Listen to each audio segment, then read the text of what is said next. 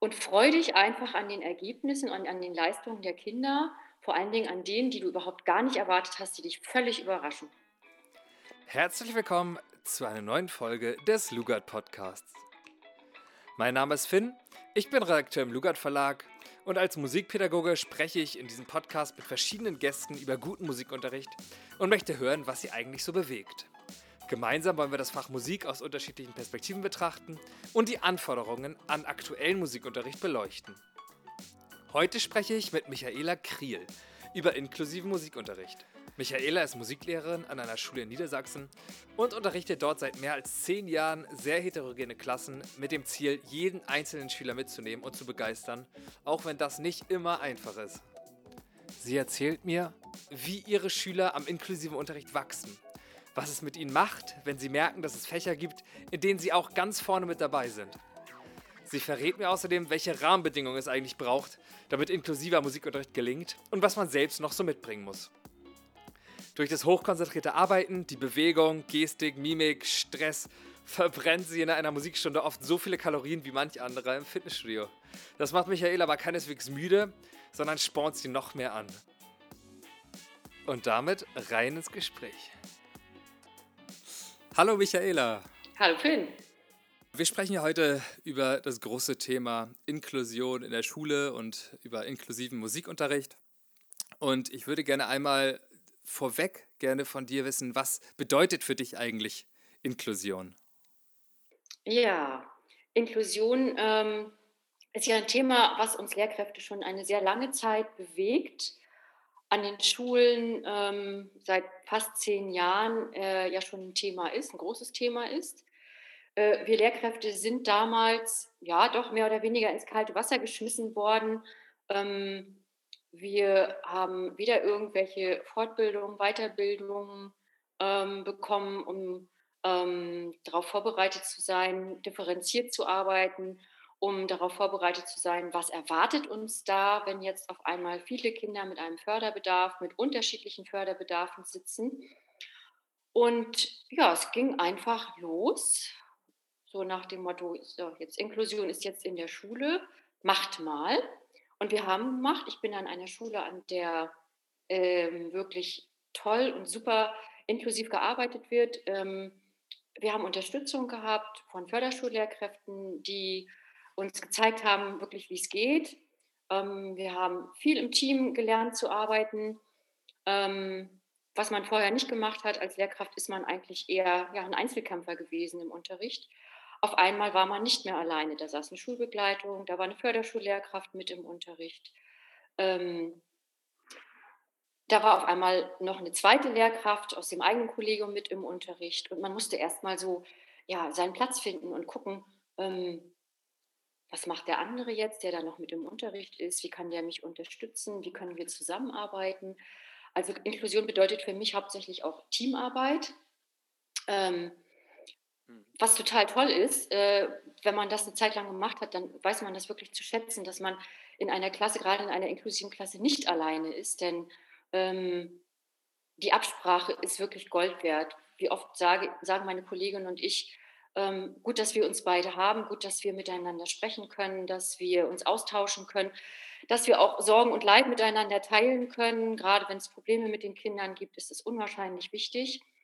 Ähm, mhm. Und ähm, ja, es ist, äh, Inklusion bedeutet vor allen Dingen auch Lernen zu differenzieren. Also ähm, anstatt eine Arbeit zu konzipieren, muss man dann halt drei, vielleicht sogar vier Arbeiten entwickeln, weil die Kinder halt so sehr unterschiedlich sind.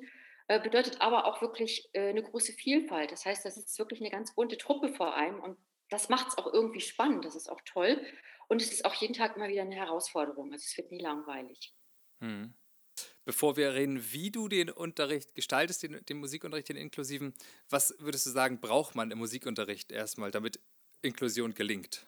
Erstmal muss man mutig sein und auch Mut haben, tatsächlich Neues auszuprobieren ich sage immer wieder, ähm, was hast du zu verlieren? Probier es doch einfach aus. Wenn es gelingt, ist es super, kannst du wieder eine Erfahrung machen, kannst anderen auch dann diese Erfahrungen weitergeben, die du gesammelt hast im inklusiven Unterricht.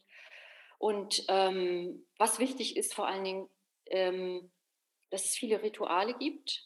An unserer Schule äh, haben alle Kinder die gleichen Regeln. Es gibt feste Strukturen, es gibt feste ähm, Belohnungs- und äh, Konsequenzmaßnahmen, die für alle Kinder gleich sind. Das kann ich, wenn du magst, das auch nochmal ähm, im Einzelnen erklären, wie das bei uns funktioniert. Ähm, die, die du, gerne. Genau, die du dann halt auch im Musikunterricht anwenden kannst, die dafür sorgen, dass du wirklich auch ähm, ja, deinen Musikunterricht äh, wirklich durchführen kannst, denn da sitzen teilweise sehr extra originelle Kinder, äh, auf die du in deinem Unterricht, wenn du den vorbereitet hast, gar nicht, äh, ja, womit du gar nicht gerechnet hast, dass diese Dinge gerade in deinem Unterricht passieren und sie passieren dann doch.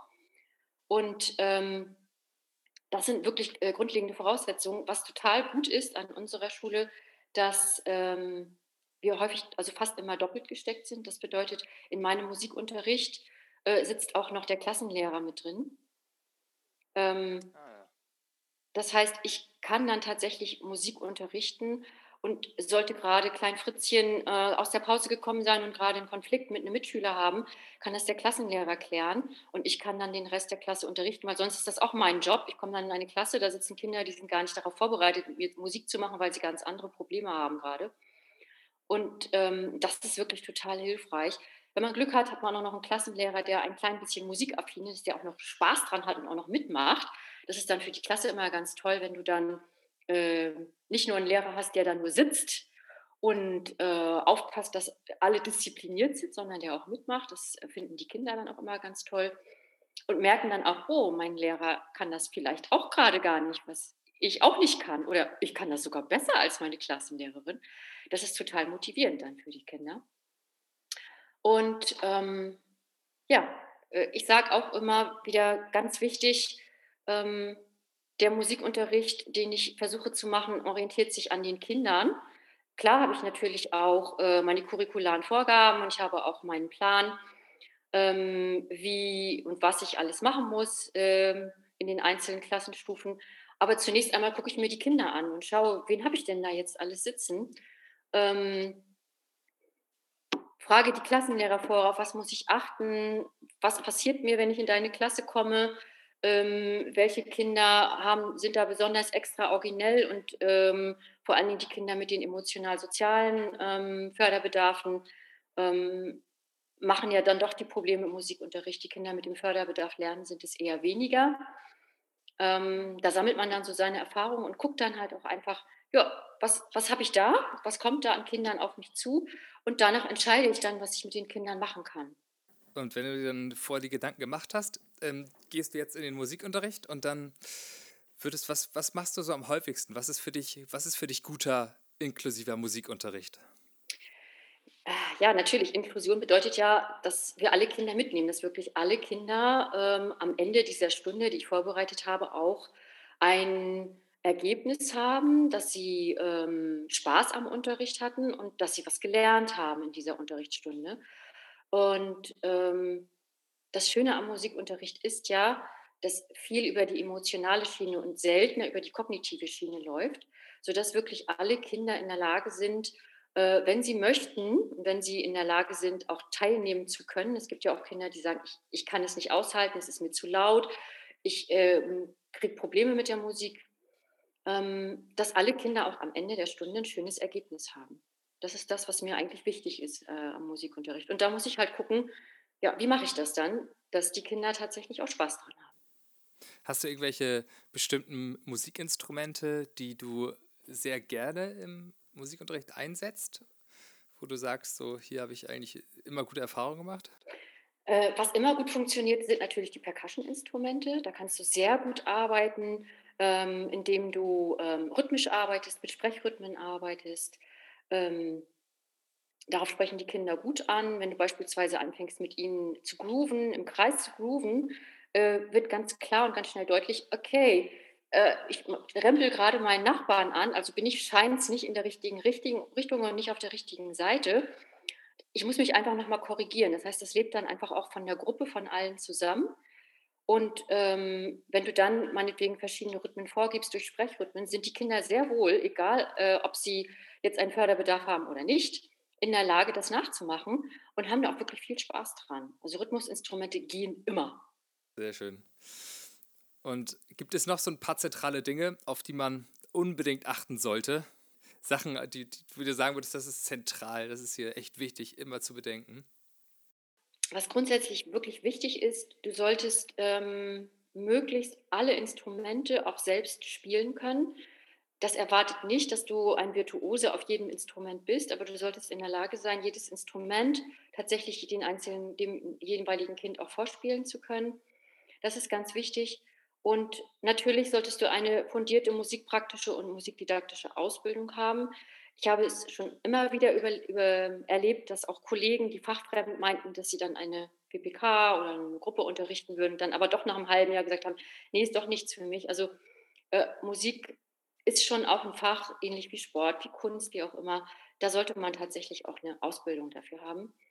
Ähm, was ganz, ganz wichtig ist, du verbrennst in dieser Stunde viele Kalorien, weil du musst vollen Körpereinsatz geben. Das ist echt, ähm, das merke ich halt immer wieder, dass diese Stunden ähm, ja, mit viel Mimik, viel Gestik, viel Körpereinsatz, Sitzen ist da selten, du stehst viel, du bist einfach immer gefragt in diesen Stunden. Die sind anstrengend, die Stunden, aber sie sind auch unwahrscheinlich schön, weil du halt mit den Kindern, weil du was rüberbringen kannst und bei den Kindern der Funke überspringt und du mit ihnen dann auch ja, zusammen einfach Spaß hast. Du kannst mit ihnen gemeinsam, das, es gibt einfach eine Kommunikation untereinander, die kriegst du in, einfach in keiner Mathestunde hin. Das ist einfach was anderes. Du hast ja im Vorgespräch verraten, dass du viel im, in, mit Bandarbeit zu tun hast und viel Klassenmusizieren machst. Ähm, erzähl doch mal, wie du einen Song für, fürs Klassenmusizieren vor- und aufbereitest. Erstmal ähm, versuche ich immer zu berücksichtigen, welche Wünsche von den Kindern kommen. Die versuchen natürlich gerade das, was gerade innen ist, was sie cool finden, auch dann umzusetzen. Wenn es möglich ist, machen wir das auch gerne. Ähm, ich bin immer ein Freund davon, äh, mit deutschen Liedern zu beginnen, weil in ihrer Muttersprache zu singen ist deutlich einfacher als auf Englisch zu singen. Das kann man dann in der zweiten Stufe machen. Ich versuche äh, gerne Lieder ähm, rauszusuchen, die weniger Akkorde haben, ähm, zwei oder drei Akkorde gibt es wirklich unwahrscheinlich viele. Das ist manchmal dann auch egal, welches Lied es ist. Ähm, Four-Chord-Songs sind super, die kann man da ganz toll für nehmen. Ähm, und ich habe auch festgestellt, ähm, man braucht eigentlich auch gar keine Noten. Es geht viel über Buchstaben, es geht viel über Farben, es geht über Zeigen, über Mitsprechen, Mitsehen, Körpereinsatz, wie gesagt, habe ich ja schon ähm, erwähnt. Ähm, ganz praktische Tipps ähm, ich habe unseren Musikraum so eingerichtet, dass wir quasi wie in einem Drum Circle sitzen. Ähm, das heißt, ich stehe in der Mitte, äh, dann ist der Stuhlkreis gestellt und drumherum sind hinter dem Stuhlkreis alle Instrumentengruppen gestellt. Das heißt, die Keyboarder zusammen, die, die Gitarren stehen zusammen, ähm, die Bässe.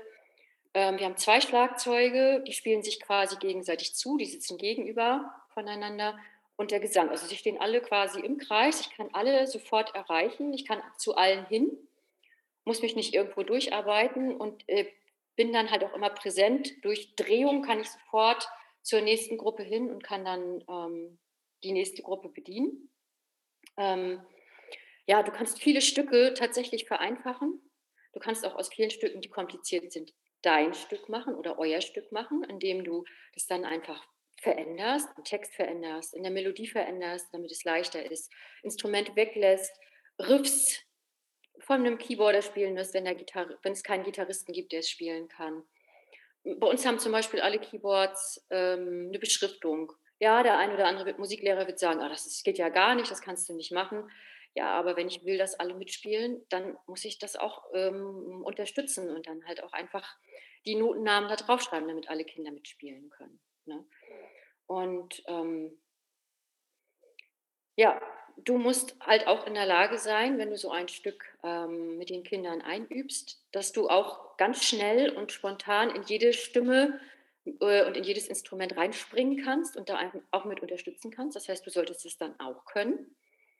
Ähm, und ähm, ja, wie gesagt, du bist halt präsent, du bist da und du verbrennst, das ist immer wieder mein Wort, verbrennst unwahrscheinlich viele Kalorien. Das sollte vielleicht auch nochmal ein Anreiz sein. Auf jeden Fall.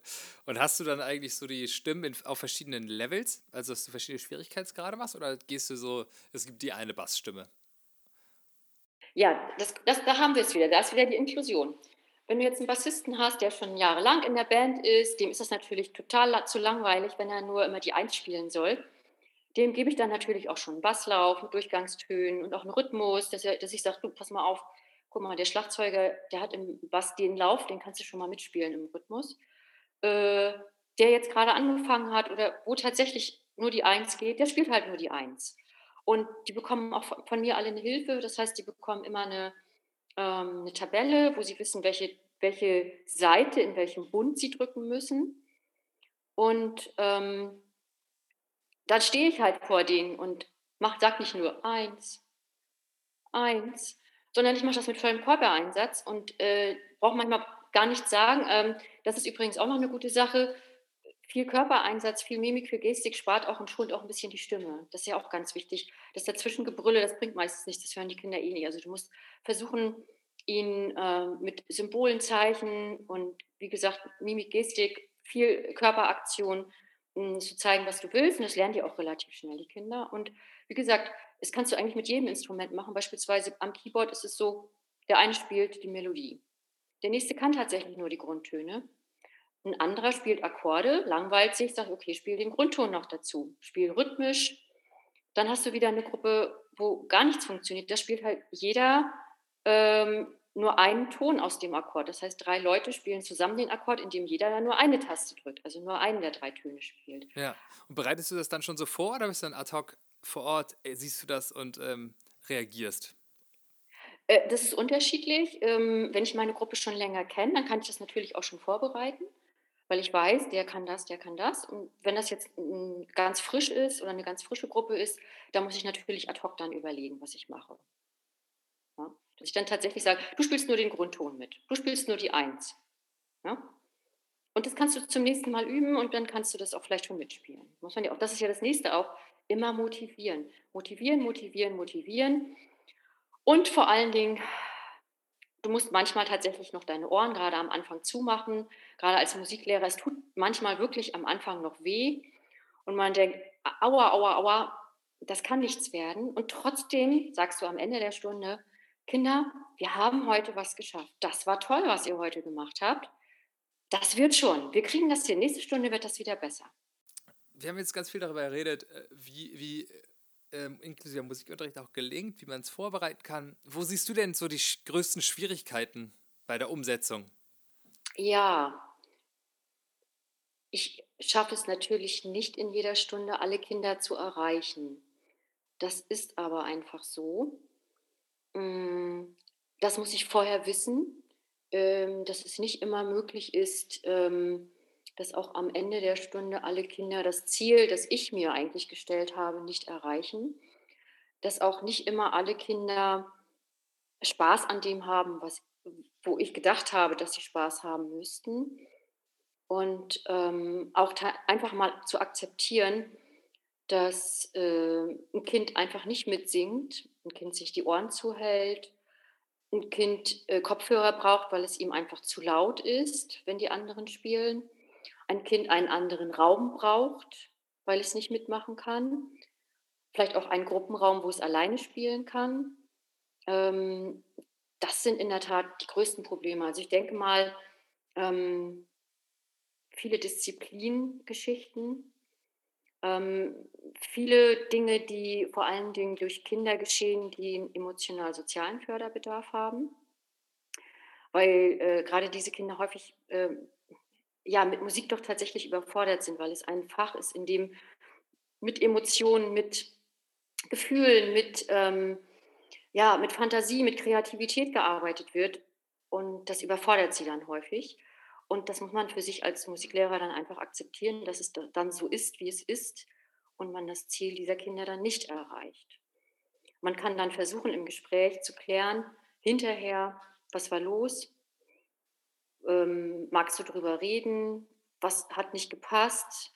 Was war dein Problem? Und dann kann man vielleicht in der nächsten Stunde versuchen anzubieten, da was zu ändern, nämlich im Sinne von, brauchst du Kopfhörer, brauchst du einen anderen Raum, willst du mit deinem Klassenlehrer, der idealerweise hoffentlich dabei ist, ähm, mit dem du nochmal rausgehen kannst, der mit dir extra arbeiten kann, ähm, dem du nochmal mitteilen kannst, was dein Problem ist. Das sind schon so die Schwierigkeiten, die ich sehe. Ansonsten bin ich ganz ehrlich, äh, ich glaube, es ist eigentlich völlig unabhängig, ob ich da jetzt einen Gymnasiasten vor mir sitzen habe oder ein Kind mit einem Förderbedarf äh, im Bereich geistige Entwicklung, weil Musik lebt von Emotionen und hat nicht unbedingt was äh, damit zu tun, ob ich gut lesen oder schreiben kann, sondern es hat ja auch manchmal einfach was mit Talent zu tun. Musik hat was mit, mit Bauch und Gefühlen zu tun und da ist es völlig äh, irrelevant, ob ich ähm, jetzt ähm, ja, eine Leserechtschreibschwäche habe oder nicht, sondern ähm, da ist einfach halt auch diese Bereitschaft da, mitzumachen oder nicht mitzumachen. Und äh, wenn du bereit bist, mitzumachen, dann kann jedes Kind Musik machen. Und ich finde auch immer sehr schön, wenn Kinder mir sagen, ich kann nicht singen. Und sage ich immer, äh, du kannst vielleicht nicht richtig singen, aber du kannst singen. Du singst du halt falsch, ist doch in Ordnung. Du kannst mitsingen. Kein Problem. So sieht's aus. Ähm, ich würde gerne mal wissen, so, wenn du zurückdenkst, vielleicht an die Zeit vor äh, Schulschließung und ähm, Corona, gibt es eine Unterrichtssituation, an die du jetzt spontan denkst oder die dir jetzt spontan einfällt und du fühlst jetzt, ja, dafür mache ich das? Also ich erinnere mich, ähm, wir haben äh, kürzlich Studenten äh, an der Schule gehabt im Praktikum und da war ein Student dabei, der zwar nicht Musik studiert hatte, aber mich angesprochen hatte und gefragte, Mensch, kann ich nicht mal bei dir in der Stunde vorbeigucken und kann mal schauen, was du da so machst. Äh, ich interessiere mich dafür und ich überlege halt immer noch, ob ich das vielleicht auch machen sollte. Und der kam dann mit in meine Stunde und wir haben dann zusammen gegroovt, wir haben lateinamerikanische Rhythmen zusammen gemacht und der war am Ende der Stunde völlig happy und kam zu mir und sagte, Mensch, Michaela, das war so eine tolle Stunde. Ich glaube, ich denke doch noch mal drüber nach. Ähm, vielleicht werde ich doch noch Musiklehrer. Da habe ich mich gefreut. Wir brauchen mehr Musiklehrkräfte, das ist doch. Unbedingt. Und hier kommt mein Aufruf an alle. Musiklehrkräfte äh, für die SEC 1 werden ganz, ganz dringend gesucht. Also fünf, Klasse 5 bis 10. Wir brauchen dringend Musiklehrkräfte. Jetzt habe ich noch ein bisschen Werbung gemacht. Werbeblock. Ende. Sehr gut. Ich würde gerne mit dir ein Entweder-Oder-Spiel machen. Und ähm, es geht so, dass du natürlich, ich frage dich eine Frage und du musst dich entscheiden. Entweder das oder das. Beethoven oder Led Zeppelin? Beethoven. Beatles oder Stones? Stones. Laut oder leise? Laut. Steh- oder Sitzplatz auf einem Konzert? Stehplatz. Bier oder Wein? Wein. C-Dur oder A-Moll? C-Dur. Telefonieren oder texten? Telefonieren. oldschool. Bleiben wir oldschool. Ich würde gerne jetzt nochmal so, wir kommen jetzt so zum, zu, zum Ende. Ich habe noch so zwei Fragen an dich. Ähm, und die erste ist, ist zum, zum, zur großen gesellschaftlichen äh, Thematik Inklusion. Was kann Musikunterricht dazu beitragen? Musikunterricht kann helfen, dass die Kinder, äh, die in den anderen Fächern merken, hm, ich kann nicht so viel wie der Rest meiner Klasse, ich bin deutlich schwächer, in, gerade im Musikunterricht irgendwas ganz Besonderes können, darüber selbst überrascht sind und auf einmal fünf Zentimeter größer sind und der Rest der Klasse richtig beeindruckt ist und denjenigen vielleicht in einem anderen Licht sehen. Ich würde gerne nochmal von dir wissen, was sind so die drei richtig guten Tipps, die du unseren HörerInnen geben möchtest, wie inklusiver Musikunterricht super funktioniert? Sei mutig, probier dich einfach mal aus. Was soll passieren? Das war Nummer eins. Sei fehlerfreundlich. Es gelingt nicht immer gleich alles. Durchhalten ist angesagt. Das war Nummer zwei. Und freu dich einfach an den Ergebnissen und an den Leistungen der Kinder, vor allen Dingen an denen, die du überhaupt gar nicht erwartet hast, die dich völlig überraschen. Das war Nummer drei. Und dann möchte ich gerne einmal von dir, dass du diesen Satz beendest und damit beenden wir auch diese Podcast-Folge. Musik ist für mich das tollste Unterrichtsfach der Welt, äh, weil es bunt, kreativ, fantasievoll und lebensbejahend ist. Danke, Michaela.